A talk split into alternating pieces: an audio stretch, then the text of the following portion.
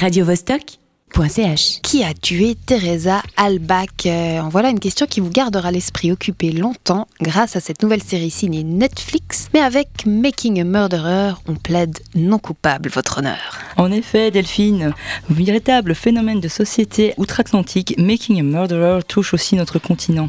Car le battage médiatique autour de cette série ne nous a pas épargnés. Netflix n'a rien à envier à ce titre à Disney dans le monde du marketing. De là à ce que des centaines de milliers de pétitions soient envoyées à la Maison Blanche pour acquitter un homme incarcéré pour meurtre et viol, Bon ok, je vais aller voir ça. Making a Murderer ressemble à un film, tant les événements narrés sont rocambolesques. Sauf que ce n'est malheureusement pas un, mais bien un documentaire réalisé par Laura Ricciardi et Maura Demos. Mais revenons-en au fait. Nous sommes à Manitowoc, petite ville du Wisconsin. Le pilote expose l'hallucinante erreur judiciaire dont fut victime Stephen Avery, où il est accusé à tort et incarcéré en 1985 pour agression sexuelle. C'est la faveur des tests ADN menés en 2003 qu'il est innocenté et libéré. Ce premier épisode de la série montre clairement comment les forces de police travaillent à faire de cet homme le coupable idéal. Mais l'affaire ne s'arrête pas là.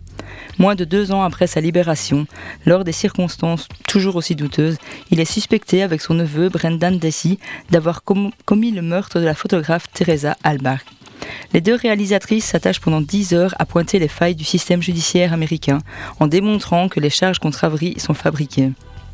Et c'est l'ouverture au grand n'importe quoi.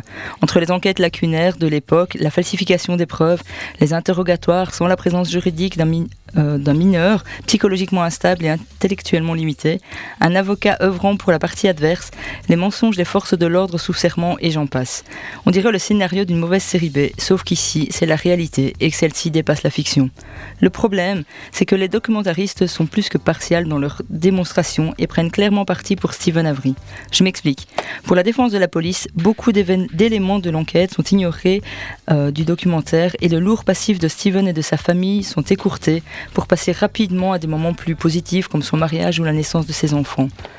Ceci dit, peu importe que l'homme soit coupable ou non du meurtre de Teresa, il a au moins le mérite de soulever le débat.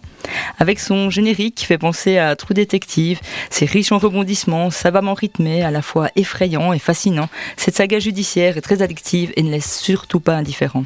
Voilà, chers Vostokiennes et Vostokiens, je suis curieuse de voir quelles seront vos réactions face à cette série. Alors, verdict, coupable ou non coupable? Radiovostok.ch